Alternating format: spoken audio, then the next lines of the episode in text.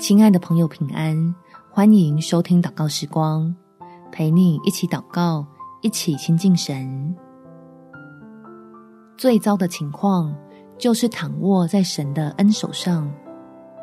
在耶利米书第三十二章第十七节，主耶和华，你曾用大能和伸出来的膀臂创造天地，在你没有难成的事。因为天父总有办法。帮助信靠他的人谷底反弹，所以事情发展到最坏的状况，就是落在神伸出来的恩手上，让我们可以不再惧怕，拥有经历他奇妙作为的盼望。我们一起来祷告：天父，求你来阻止我，不要继续把心里的恐惧放大，使我认识你是笑脸施恩的神。会伸手将信靠你的人拖住，免得落入无法挽回的地步。